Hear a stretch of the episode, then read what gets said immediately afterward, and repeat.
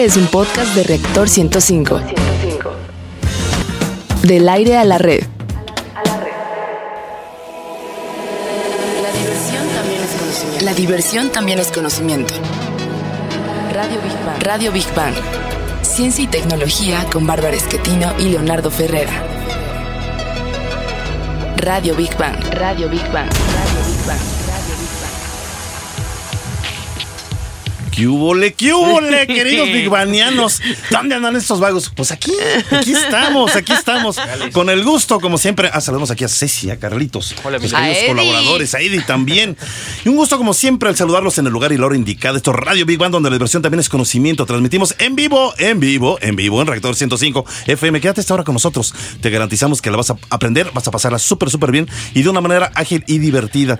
Y les saludamos con el gusto de siempre, Leonardo Ferrera, y la voz más bonita y carismática de este más. radiofónico, Bárbara Esquetino. ¿Cómo Don? Leonardo Ferrera. Vas a hombre, ver, vas a ver, ¿eh? Doña Bárbara. No, yo todavía no tengo título. Tú, tú eres don. Ya te lo Venga, ganaste. venga, venga, Luego gracias. les platicamos de qué se trata. Muy abusados. Bueno, los saludamos con el gusto de siempre, como dijo mi queridísimo Leonardo Ferrera.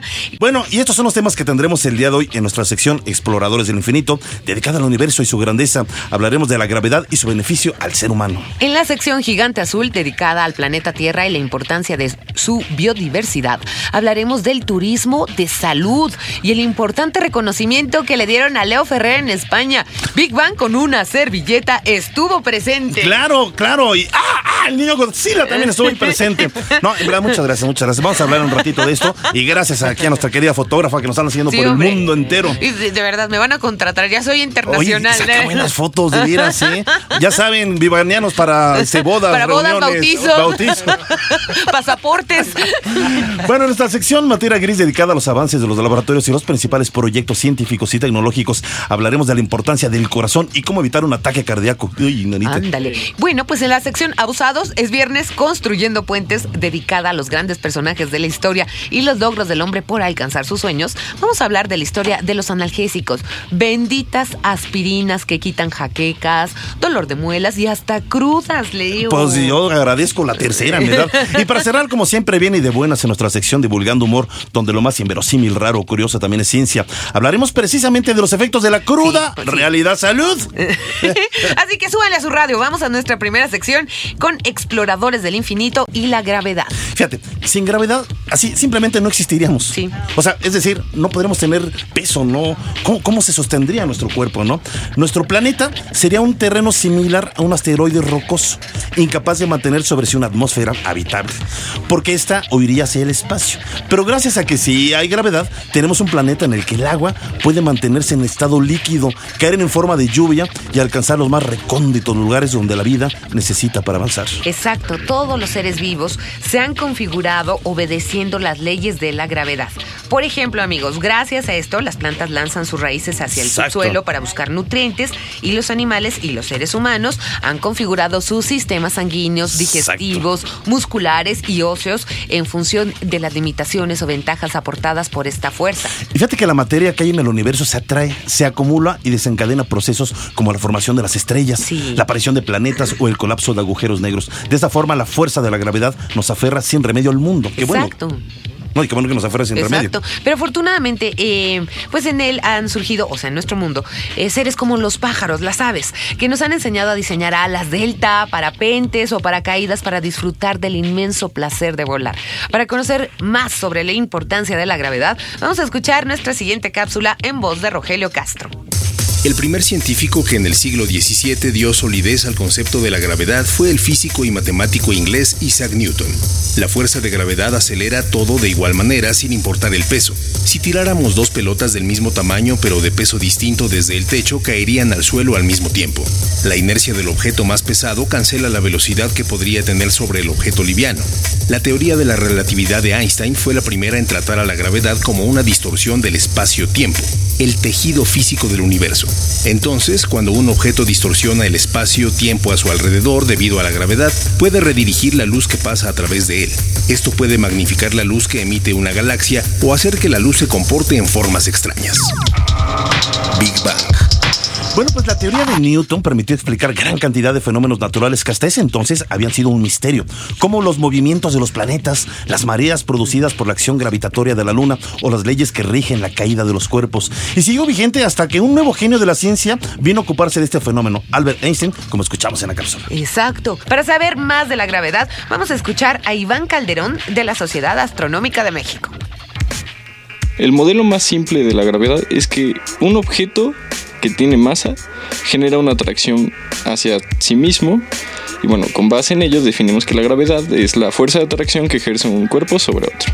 La fuerza de la gravedad a lo largo de la historia humana ha tenido muchos usos, son muy variados. Entre los múltiples usos que tiene es la producción de energía eléctrica. Las plantas hidroeléctricas se basan en la caída de agua. En otras ramas ya un poco más enfocadas a la astronomía, existe la mecánica orbital. Todos los objetos que están en el espacio se mantienen en órbitas, lo cual, bueno, es que giran en torno a un objeto más grande. Los satélites están girando en torno a la Tierra. Lo que evita que caigan o que salgan disparados al espacio es ese balance entre la gravedad, es ese balance que nos permite la gravedad. En un aspecto un tanto más histórico, la gravedad ha tenido su protagonismo en los usos bélicos, los misiles intercontinentales se basan en un tiro parabólico. Cuando el misil alcanza cierta altura, empieza a caer, todo esto gracias a la gravedad y gracias a ello puede llegar a su objetivo. Y por último, para la exploración espacial, la gravedad pues nos ha permitido dar impulsos gravitatorios a estas a las ondas que mandamos a explorar diversos astros, lo cual pues les da mayor velocidad. Usamos objetos muy grandes para acelerarlas. En cuanto a la detección de planetas, la gravedad es muy fundamental. Si tenemos un planeta orbitando una estrella, el planeta, aunque no lo crean, va a mover la estrella. Entonces, los astrónomos usan eh, miden ese movimiento lo cual, después de mucho tiempo de observación, les permite llegar a la conclusión de que hay un planeta ahí. En conclusión, la gravedad, si bien no sabemos qué es, nos ha permitido desde tiempos de Newton avanzar en formas increíbles tecnológicamente hablando. Nos ha permitido tanto crecer como civilización humana como explorar el espacio. Bueno, soy Oscar Iván Calderón Hernández y mi cargo es director de infraestructura de la Facultad de, de la Sociedad Astronómica de la Facultad de Ingeniería. Big Bang. Continuamos la sección Exploradores del Infinito con Radio Big One al momento y las últimas noticias de la gravedad. De acuerdo con los investigadores, sin gravedad algunos virus y bacterias serían más fuertes. Así es, Diego. La falta de gravedad afecta al funcionamiento de los genes y las proteínas de algunas eh, bacterias, como la de la salmonela. Vamos ahora a nuestra siguiente sección, Gigante Azul, y el turismo de salud. Esto del turismo de salud, que en verdad a lo mejor no se raro en México, como que no estamos muy acostumbrados a ese término, pero es algo muy, muy antiguo, fíjense. Sí. El turismo de salud o turismo médico es un fenómeno que consiste en viajar a otra ciudad o país para recibir algún tipo de tratamiento o atención médica como cirugías, eh, terapias de rehabilitación, etcétera. El turismo médico no es un fenómeno nuevo a nivel mundial como comentamos. Desde la época de los griegos se viajaba a Epidauria en el Golfo Sarónico con el fin de recibir atención médica en el santuario de Asclepio. Pues ahí te otro ejemplo. Los romanos también viajaron a los baños y balnearios en busca de tratamientos, purificación y rituales espirituales. Pero siglos después tenemos también un buen ejemplo en Egipto en el año 1248 con la inauguración del hospital de Mansuri en el Cairo, siendo uno de los más desarrollados del mundo, factor que hizo que muchas personas viajaran hasta allí a recibir atención médica. Pues fíjate, es de suma importancia en verdad hablar del turismo de salud, ya que es el turismo del futuro y está enfocado a resolver problemas que genera la vida cotidiana como estrés, neurosis. Precisamente en España se lleva a cabo un evento denominado Dermatalia, Exacto. especializado en turismo de salud. Y Eurense, en Galicia, fue la sede de este evento que reunió representantes de 25 países especializados en turismo de salud. Big Bang Radio estuvo invitado a Termatalia. Sí. ¿Dónde pla- sí, no, qué Eh, maravilla, oye, no, de verdad. Y Estuvimos aprendimos invitados a muchísimo. Termatalia, Big Sí, Banianos. Por sí. eso nos tuvimos que ausentar de emergencia. Hace eh, dos programas, salimos el viernes, fúmale. Sí. Así como si fuera el metro, el primer avión que vaya a España y nos fuimos por allá. Ay, sí, bueno, sí, bueno, Sí. estuvo muy bueno. Ay, sí. No, estuvo buenísimo, buenísimo. De verdad, es una experiencia maravillosa y además yo en lo personal aprendí mucho. Aprendí mucho. Aprendí a hablar español, ¿no qué? No, no, sea, no, ay, gallego, ¿no? No, O sea, pero, no, pero son, son una cosa lindísima los gallegos, gente muy inteligente, muy amable, eh, que aparte todos, todos me dejaron Y- y la algo bueno, la comida, una de verdad. en verdad. Yo si- sigo pensando, si- sigo soñando con, con este, con pulpos, Con eh, el soñando con bacalao, calamares, el, el- bacalao. Ay, Ah, bueno. qué deli- Un vino, vino, y luego me tomo unas Es aspirinas. por eso, por eso se fue a tratar ciertos padecimientos allá. Pero Radio Bang, Big Bang, como les dije, estuve invitado a Termatalia y platicamos con su director y fundador, Alejandro Rubí, y esto fue lo que nos comentó. Termatalia es un evento mundial y especialmente eh, iberoamericano que lo que hace es eh, desarrollar la cultura del agua.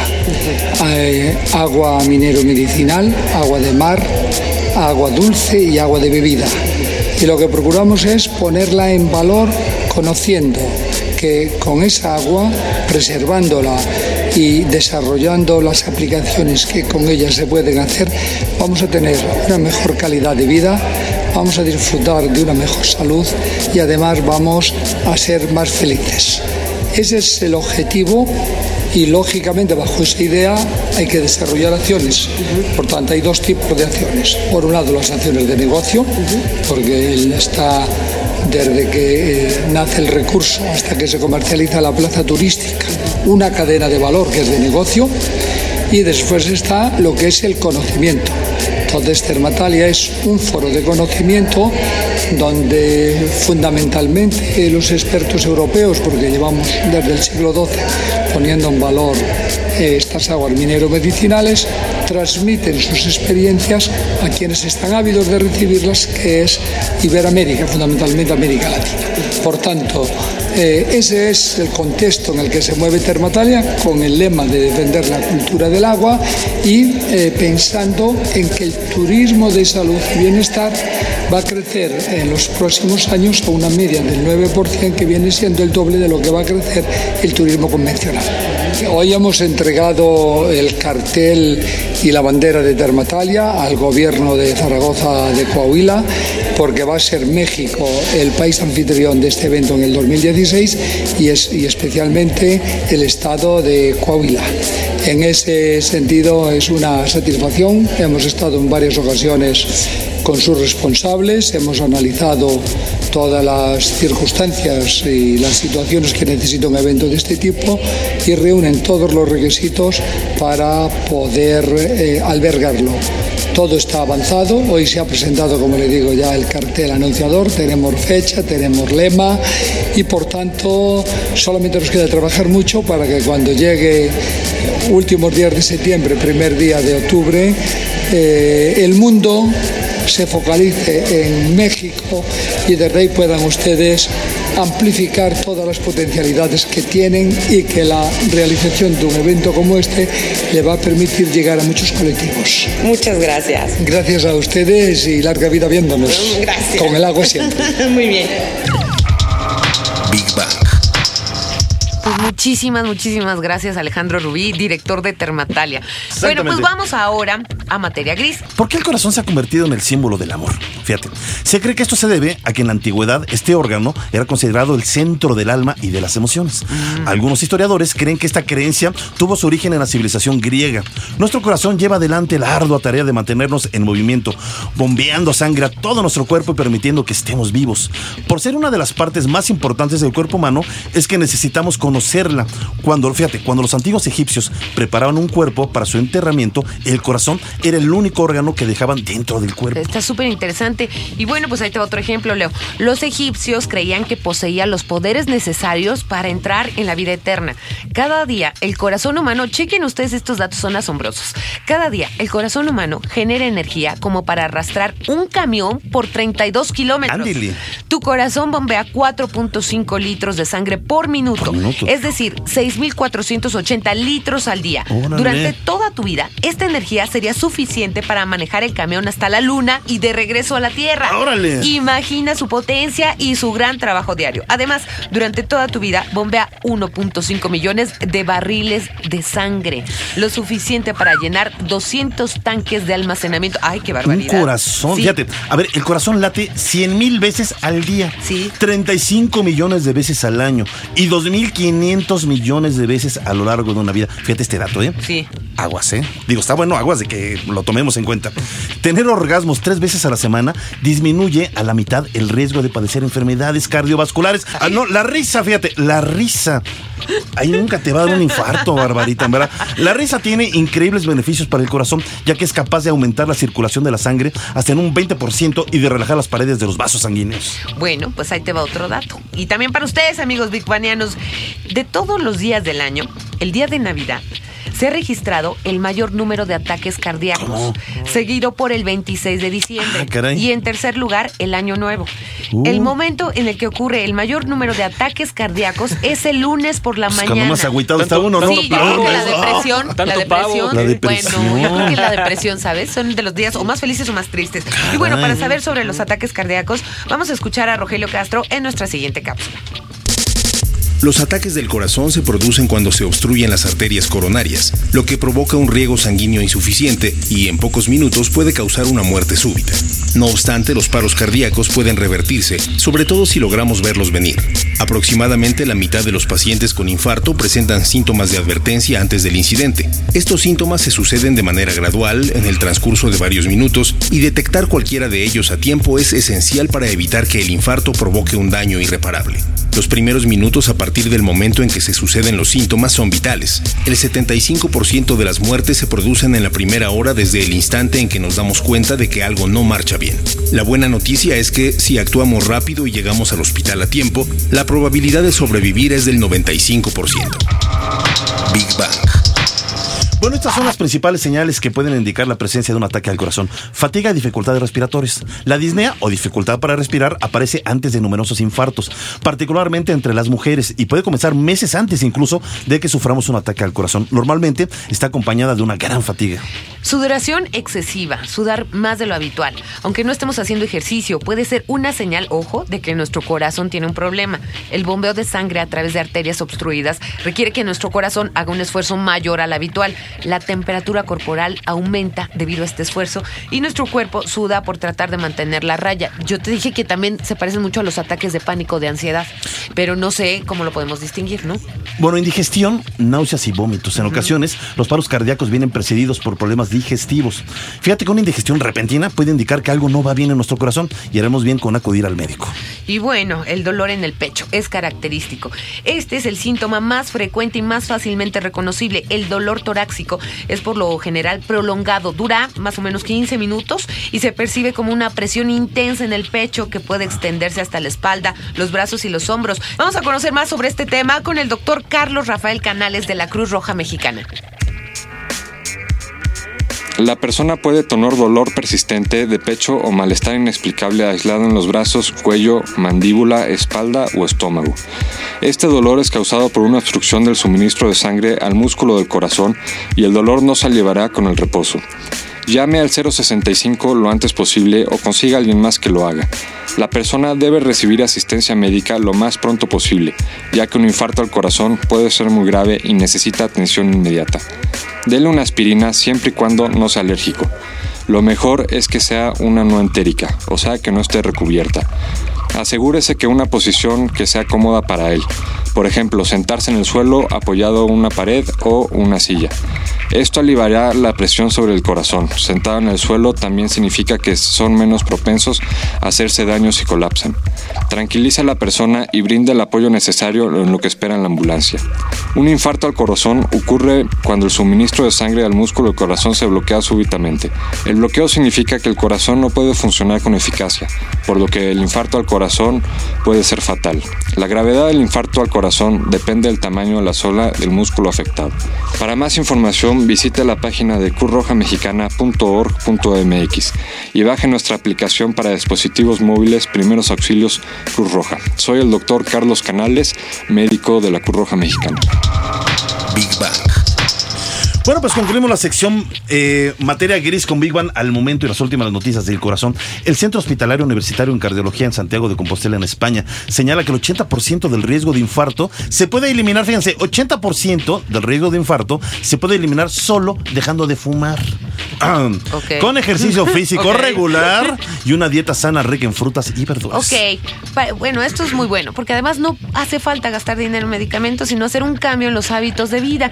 Pues vamos a nuestra siguiente siguiente sección, construyendo puentes. Bueno, pues a ver, los antiguos egipcios, fíjate, obviamente vamos a hablar de la aspirina, pero tiene unos antecedentes muy interesantes, fíjense. Los antiguos egipcios usaban la corteza del árbol sauce blanco, acuérdense, sauce blanco para fines medicinales. Los sumerios y los chinos también usaban las hojas del sauce blanco como analgésico antes del año 1000 antes de Cristo. Y en cuanto a la cultura griega, la primera mención se encuentra en los textos de Hipócrates, por supuesto, Ándale, en el año padre de la medicina. 370 antes de Cristo.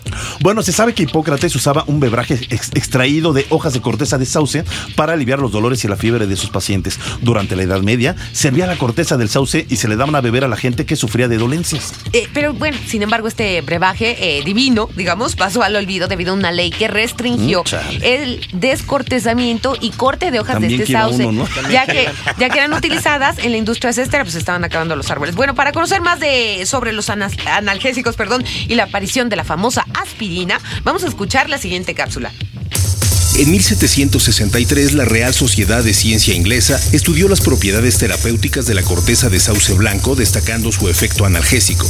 Al principio activo de esta planta, los científicos llamaron salicilina, un derivado del ácido salicílico y del ácido acetil salicílico. En 1897, el farmacéutico alemán Felix Hoffmann, investigador de los laboratorios Bayer, buscando un alivio eficaz contra los dolores que su padre sufría por un reumatismo crónico, consiguió sintetizar al ácido acetil salicílico con gran pureza. Aspirina fue el nombre comercial acuñado por los laboratorios Bayer para esta sustancia, cuyas propiedades terapéuticas como analgésico y antiinflamatorio fueron rápidamente conocidas hasta nuestros días. Big Bang.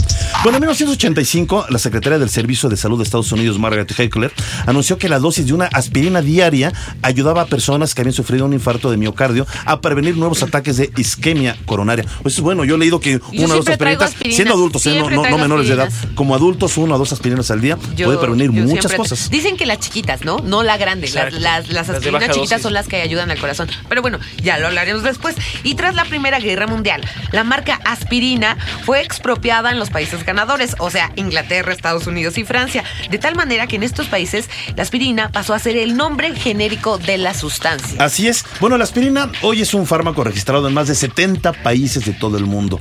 Desde su comercialización se ha consumido más de 350 billones, billones con B, billones de comprimidos y se estima que el consumo diario es de unos 100 millones de aspirinas. Oye, órale, ¿eh? No, pues sí, y consecuentemente es uno de los fármacos más usados en el mundo, con un consumo estimado de más de 100 toneladas métricas diarias.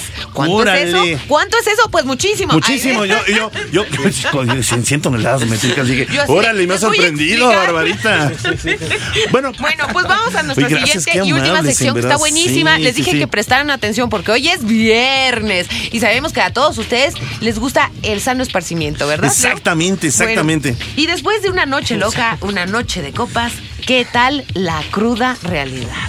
Si en la borrachera te ofendo, en la cruda me sales de viento. Pura sabiduría. No, es Dios en que verdad, sí. fíjate, la cruda, esa terrible factura que debemos pagar al otro día de tomarnos unas Sí. copas. Además de la mayoría de los remedios son peores que la misma resaca y no sirven a veces de nada. Exacto, fíjate, vamos a hablar de los diferentes nombres que tiene la cruda en el mundo. A ver, a ver, a ver. Los españoles la llaman resaca, también en Argentina, también en Argentina. Los centroamericanos goma, Órale. los venezolanos ratón, los colombianos guayabo. Guayabo, imagínate. ¿Cómo estás? Ando bien, guayabo. Bueno, los ¿Cómo franceses, estás? Ando bien, ratón. Lo- los franceses aquí, que tienen muy bonito francés, mi querida ver, ah. Cecilia Kierne. Eh, ¿Qué es? Eh, boucher à bois? ¿O cómo se dice? Boucher à bois. Ah, ¿ves? También Muy yo tengo bien, bonito que francés. significa boca, de, madera. Órale. Los estadounidenses, ¿ya vieron ustedes qué pasó en Las Vegas o hangover? Bueno, es decir, lo que cuelga o arrastra. Y no es albur, pero bueno. de- Exacto, parece, tiene varias interpretaciones Es en México, pero en Estados Unidos Ahí no. no ¿eh? baña, ¿no? Cosas Todos, todos sus términos son muy expresivos, lo cual denota que los síntomas de la tétrica indisposición son universales. O sea, todo el mundo se emborracha. Bueno, Bueno, sí, como pues- también es universal la imposibilidad de curarla rápida, eficaz y definitivamente. Bueno, fíjate, hay todo, toda clase de crudas. Todo depende del revoltijo con el que se haya hecho la noche anterior y del estado del hígado del bebedor. Las hay leves y discretas, eh, susceptibles de ser ahuyentadas con un simple alcacerse o unas Sí. aspirinitas. Otras de mediano calibre solo producen jaquecas y basacas eh, matinales. Las de séptimo grado en escala de Mercalli Ay, ¿qué ya son de cuidado, ya, ya. Fíjate, traen aparejados escalofríos y pulso trémulo. Se oyen voces. y el paciente es, es capaz de subirse con el automóvil a la acera si, se le ladra, si le ladra Sí, tan solo un sí. perro. Ver, en, en lo que la ciencia encuentra un remedio para la cruda, ahí te va. Te damos 10 claves para que la próxima vez no la pases tan mal en un día de fiesta. Ahí te va. Ojo, no mezcles bebidas. Ojo, solo el vino blanco y tinto sí se pueden mezclar en una comida, solamente esos. No revuelvas con otros alcoholes que contengan azúcar como los refrescos. Yo sé que muchas bebidas se combinan con refrescos, pero azúcar y azúcar es Pero lo en peor que puede haber. porque en el Caribe el ron se toma. O sea, Así es. sí, sí. Alterna tu bebida con aguas a partes iguales. Es decir, por cada, por ejemplo, una cuba, un vaso con agua. Exacto. Un tequila, un vaso con agua. Pues ahí les un vodka, más- un vaso con agua. Yo voy a dar más recetas. Porque quiero que estén Ay, bien y que lo disfruten experta, ¿no? el viernes. Bueno, be- eh, bebe agua, por lo menos un litro, agua. un litro antes de irte a dormir, no antes de, de- de la borrachera. Ingiere bebidas isotónicas, es decir, rehidratantes, de esas que se utilizan después de hacer deporte. Venga. También es importante beber el alcohol lentamente, o sea, no tomen como cosacos, con pequeños sorbos. Disfruten de la bebida. Y vamos ahora con nuestra invitada, la periodista y escritora Cecilia Cune. Hola, hola, un abrazo, venga, venga, venga. Gracias por Y así sin un vez. tequilita de entrada, qué violencia. Sí, ¿no? hasta como que se queda uno con ganas, una resaca inversa, ¿no? Resaca por no tomar. Deberíamos de tener aquí. Esto no fue Ándale. fiesta, como Eh, con sí, agua de ¿cómo? horchata. ¿eh? ¿Cómo? Pásame mi bebida isotónica. Sí, Sí. Eso me va a gustar. Bueno, les voy a hacer una recomendación de un mexicano, que es Gonzalo Celorio, que fue, fue presidente de la, de la Academia Mexicana de la Lengua, ¿cierto? Pues, Eh, eh, bueno, es, es Es miembro de la academia, no sé pero si no, pero sí fue como un gran, tiene un gran puesto en la Academia Mexicana de la Lengua. Eh, maestro mío y de muchos que estudiamos letras hispánicas.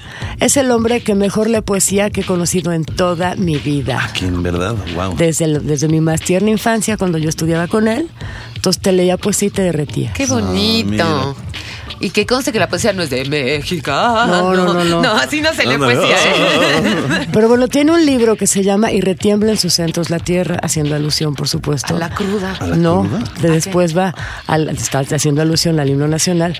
Pero fíjate, es la historia de un maestro que se llama Juan Manuel Barrientos. Ajá. Me recordaba un poco a él en algún sentido. Es un maestro que se lleva a sus alumnos a hacer un, un tour por todo el centro histórico, que es como una suerte de tour de cantinas. Para enseñarles a sus alumnos favoritos, para enseñarles dónde se bebe y qué hay que beber. Qué buena onda. Digo, digo, qué bonito maestro. ¿no? No, pero, pero bueno, la, no- la novela es muy divertida porque el personaje va, va pasando por cantinas, te va contando primero cómo se bebe y en qué, en qué lugar bebes qué cosa. Ahí tiene ahí Uy, una receta, sí. tiene una receta ahí maravillosa que dice que el primer tequila te despierta. Ándale. El segundo te avispa más. Ándele. Ajá. Si te tomas el tercero, vas a empezar a confesar. Y nu- Ándale. Y nunca tienes que tomar el cuarto. Pero eso lo tienen que comprar porque es No, leer sí, eso ya sé porque con qué que pasa el suero el de la verdad, el suero de la verdad, ¿no? ¿Usted qué sabe, ser. Barbarita? ¿Usted qué sabe? No, yo les voy a aplicar cuatro tequilas para Leo, para Carlitos y a Cecilia le dejo más. Ok. Y no sé qué vaya a pasar en esta mesa, pero lo que ocurre tú también. Quiero en saber cabina de Radio Big. Bang se queda en cabina de Radio Big Bang. Yo soy ruda y necia, ¿eh? soy difícil de roer, para verdad. Así Yo puedo, es aguantar, de- puedo aguantar más de Muy bien, cinco. Muy Bárbara bien, también, muy bien. ¿cómo no? Sí, No, yo, sí, bueno, ya, ya lo comprobamos, ya lo vimos, ya lo vimos. Aguantadora, ¿eh? Nada más sí me sonríe. Mira, este, trémula o no trémula, siempre sonríe. Entonces, no te das cuenta que ya anda pasada. Ni cuenta te das. no, pero chapeada, chapeada, ya no, no, no, pero se mantiene bastante. Ya nada más cuando te cambia el nombre, es cuando dices, ya, cayó. Hicimos perfecto. ¿Verdad? Somos unas sabias. Unas damas, unas sabias, contamos cosas muy divertidas. ¿verdad Claro, que sí, sacamos mal. Bueno, les voy a seguir no. contando. Les voy a seguir contando esta novela. Entonces pasa toda la novela, entonces evidentemente él se empieza a emborrachar y de pronto le pasa lo que acaban de decir un poco, cree que más bien la que está borracho es la ciudad, ¿no? Ah, ca- se le mueve el piso. Se le mueve el ¿eh? piso. Entonces, pero está pensando que es más, más profundo lo que el tiempo le ha hecho a la Ciudad de México. Entonces, como es un maestro que es un adorador de la arquitectura, Qué la bonito. gastronomía de la ciudad, lo empieza, empieza a mirar. Entonces dice, es que así no eran estas calles, así no era la plaza central. Tiene una escena en el Asta Bandera que no les voy a contar porque es crucial, maravillosa. Ajá. Tienen que comprarla. Y hay una cosa importante, ya que hablamos de todo lo que pasa. Está hecha a la manera de una cruz. ¿Por qué? Porque qué tal la cruda, o sea, la cruz. Antes le decían la cruz, claro. Sí. Bueno, O sea, le siguen diciendo la cruz a pueblos, algunos. No, bueno, algunas personas Cruz, sí lo ¿cómo tienen. está? Pero ¿Y cómo además está, sabes, Felipe? Santa pero sabes que es una cosa que tiene, tiene como, como esta, esta paralelismo un via crucis. Ajá. Entonces claro. ya te estás tomando, te estás tomando el alcohol y vas a cargar la cruz que vas Claro, a cargar de tu tienes que parroquia. sufrir para- La sufres. Claro, Entonces por eso, por eso dicen que traes la cruz encima. Ay, qué bonito. Que eso es muy bueno. Cómo me encanta lo que nos recomiendas. No, pero este les va a gustar muchísimo. Otra vez nos repites el título, se voy a llama, comprarlo ahorita. se llama Sí, por favor. Y sabes que cómprame mi copia porque yo lo tenía en Ay, mi yo te lo casa compro. y ¿Cuánto hubo vale? alguien, no, ahorita te doy. hubo alguien que llegó y le conté esa historia y se lo llevó. Ya sé quién es, ¿Seguro pero no. una borrachera? Sí, ya sabemos quién es, pero no lo vamos a decir en Radio Nacional. Al cuarto tequila, ¿no? Tanto tequila se No, le llevaba como medio además. Bueno, entonces se llama, se llama Y retiembla en sus centros la tierra, es de Gonzalo Celorio. Ok. No es cara, es muy maravillosa, van a ver qué bonito escribe. ¿Y los bigbanianos dónde te encuentran? Exacto. Me pueden, me pueden leer en, en el tiempo libre ayer, los jueves en Cronoscopio. Se llama Cronoscopio mi sección. Página 2, cosa que es, es bonita, ¿verdad? Lo tú y yo que ya sabemos mucho del reportaje, no sé. Claro, exactamente. Página 2, este, y en el periódico El Economista, algo así como una vez cada, ¿cómo era? Dos veces al mes por ahí. Ay, bueno, ustedes que Radio es una México maravilla. Radio México, leanme en Radio México Internacional. Órale. Punto, quién sabe qué. Gracias, mi querida Cecilia Cunes. Se Cune. Muchas gracias por estar con nosotros nuevamente. Ya No, nos no, vamos. no. Agradecemos en la producción de controles técnicos a Eddie Gobea, en la Bravo, producción bravo, bravo. general a Carlito Serrano, Ceci Mazariego, asistiendo a la producción en redes sociales a Gaby Chulín, en la locución de las cápsulas a Rogelio Castro. Y a todos nuestros investigadores y científicos que amablemente participan con nosotros en cada emisión. Y recuerden, queridos Big Banianos, sin ustedes este programa tampoco habría sido posible. Gracias por estar con nosotros. Nos despedimos. Leonardo Ferreira, Bárbara Esquetino. Hasta la próxima semana en punto de las 11 de la mañana. Manden sus bocetos del niño Godzilla, acuérdense. Esto es Radio Big Bando, la diversión también es conocimiento. Y si toman, háganlo con eh, Medida. medida. ¿Sale? No manejen. Y no lleguen a la No cuarta manejen. copa, que quién sabe qué pasa. Los queremos. Adiós. Besos. Niño Godzilla, adiós. ¡Ah!